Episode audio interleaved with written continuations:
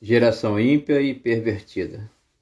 Do alto dos meus 35 anos nos caminhos do Senhor e dos 31 anos de ministério, tenho visto a evolução, isso mesmo, a evolução ou a regressão da piedade cristã, ano após ano.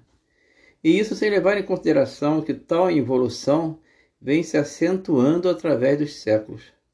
Dou como exemplo as gerações de cristãos do século XVI, XVII e XVIII, cristãos do quilate de Moody, Calvino, Zwingli, Wesley, Lutero e outros tantos, jamais poderão ser comparadas com a geração com as gerações dos séculos XIX e XX.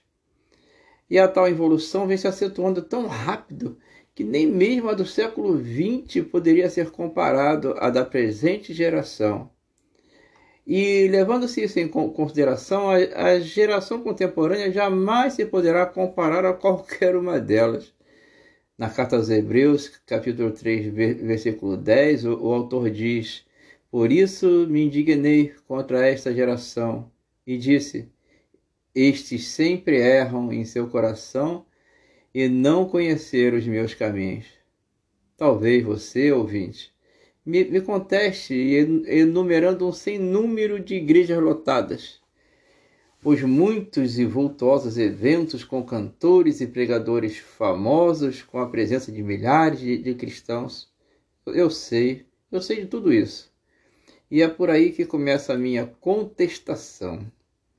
Creio que diante disto posso ousar em afirmar que a grande maioria destes que, que lá estão se apresentando ou participando nem mesmo conhecem de fato a palavra de Deus ou tiveram com ele uma experiência que seja.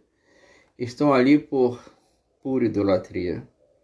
Será que se aglomerariam para uma vigília de oração ministrada por um pastor não midiático?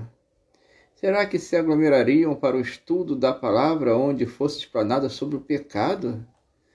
Alguém então poderá me questionar, mas bispo, por que está falando isso? E eu respondo da seguinte forma: se todos os que enchem tais templos, estádios e eventos conhecessem de fato o Evangelho, teríamos um mundo de paz, amor, um mundo sem guerra, piedade e muitos milagres. Sem generalizar, Quantos desses dobram os seus joelhos, jejuam e choram pelos que não têm salvação? Quantos deixariam suas casas para trabalho de, de missões? Quantos enfrentariam os perseguidores da Idade Média? No entanto, podem ver que as igrejas que se preocupam em pregar o verdadeiro e simples Evangelho, que, que se esmeram em ensinar, e as mais humildes, estão vazias, diferentemente das que pregam as facilidades, as maleabilidades, as adaptabilidades e as que se tornam verdadeiras casas de show. Hoje, infelizmente, estamos na era da geração perversa, ímpia ou da geração perdida. Vejamos o que diz Salomão no, no, no livro de Provérbios, capítulo 30, de 11 a 14. Há uma geração que amaldiçoa seu pai e que não bendiz a sua mãe. Há uma geração que é pura aos seus próprios olhos, mas que nunca foi lavada da sua imundícia. Há uma geração cujos olhos são altivos e as suas pálpebras são sempre levantadas. Há uma geração cujos dentes são espadas e cujas queixadas são facas para consumir da terra os aflitos e os necessitados entre os homens. Esse provérbio fala como se fosse hoje. Hoje temos uma geração desobediente e rebelde aos pais, às autoridades, aos idosos e a seus líderes, que dirá com Deus. Uma geração que acha que pode tudo e tudo pode. Uma geração sem escrúpulos, uma geração que quer levar o mundo para a igreja, mas não leva a igreja para o mundo uma geração que até louva bonito ao Senhor, mas que vomita impropérios, sensualidade, sexualidade, traições e até palavrões dos mesmos lábios. No verso 15, Salomão os compara as gêmeas da sanguessuga, dá e dá. Geração sanguessuga que nunca está satisfeita com Deus e quer sempre exigir mais e mais de Deus do que lhes convém para satisfazer os seus próprios egos. E onde fica Deus, irmãos, no meio desta geração que já que não está no seu coração? Para estes, é como se Deus de fato não existisse ou fosse apenas uma desculpa para esconder a sua impiedade como de trás de uma máscara. Estes há muito, mas há muito mesmo, já elegeram seus bezerros de ouros, outros a Baal ou a Moloque, e jamais, mas jamais deixariam suas vaidades por Cristo. É claro que estou generalizando, Sei que ainda existem os que se, se dobram hoje a Jesus. A Bíblia diz que sempre Deus separa os seus profetas, sempre Deus separa os seus remanescentes. Mas a verdade é que estou sobremaneira preocupado com essa geração de fé frágil, corrupta e de aparências e que com certeza trocaria é, a trocaria por um raso prato de lentilhas. Onde estão, então, os pregadores do telhado? Onde estão os evangelistas das, das esquinas? Onde estão os oradores dos, dos hospitais? Onde estão os que lutavam pela fé, os que choravam nos altares e confessavam os seus pecados? Hoje eu não vejo mais estes. Hoje, o que vejo são jovens que se aglomeram nas grandes igrejas disputando um único instrumento, mas não os vejo dispostos a ajudar igrejas pequenas que não têm quem toque ou louve, porque lá ninguém verá o quanto ele toca bem. Vejo hoje idosos ávidos em sentarem-se nas cadeiras do altar como se quisessem ser adorados ou endeusados. Vejo hoje ainda senhoras ocupadíssimas e preocupadíssimas em escolher o uniforme do coral, mas sem compromisso com o círculo de oração ou visitas aos faltosos e necessitados. Também vejo hoje pregadores itinerantes com agendas lotadas e vendendo a palavra. De igual modo, vejo cantores do gospel travestidos de louvadores erradamente se chamando de levitas para cobrarem a voz que o Senhor lhes deu para adorá-lo. Vejo hoje pastores colocando suas fotos nas placas das igrejas, as quais nem fazem menção ao nome de Jesus, o dono da igreja.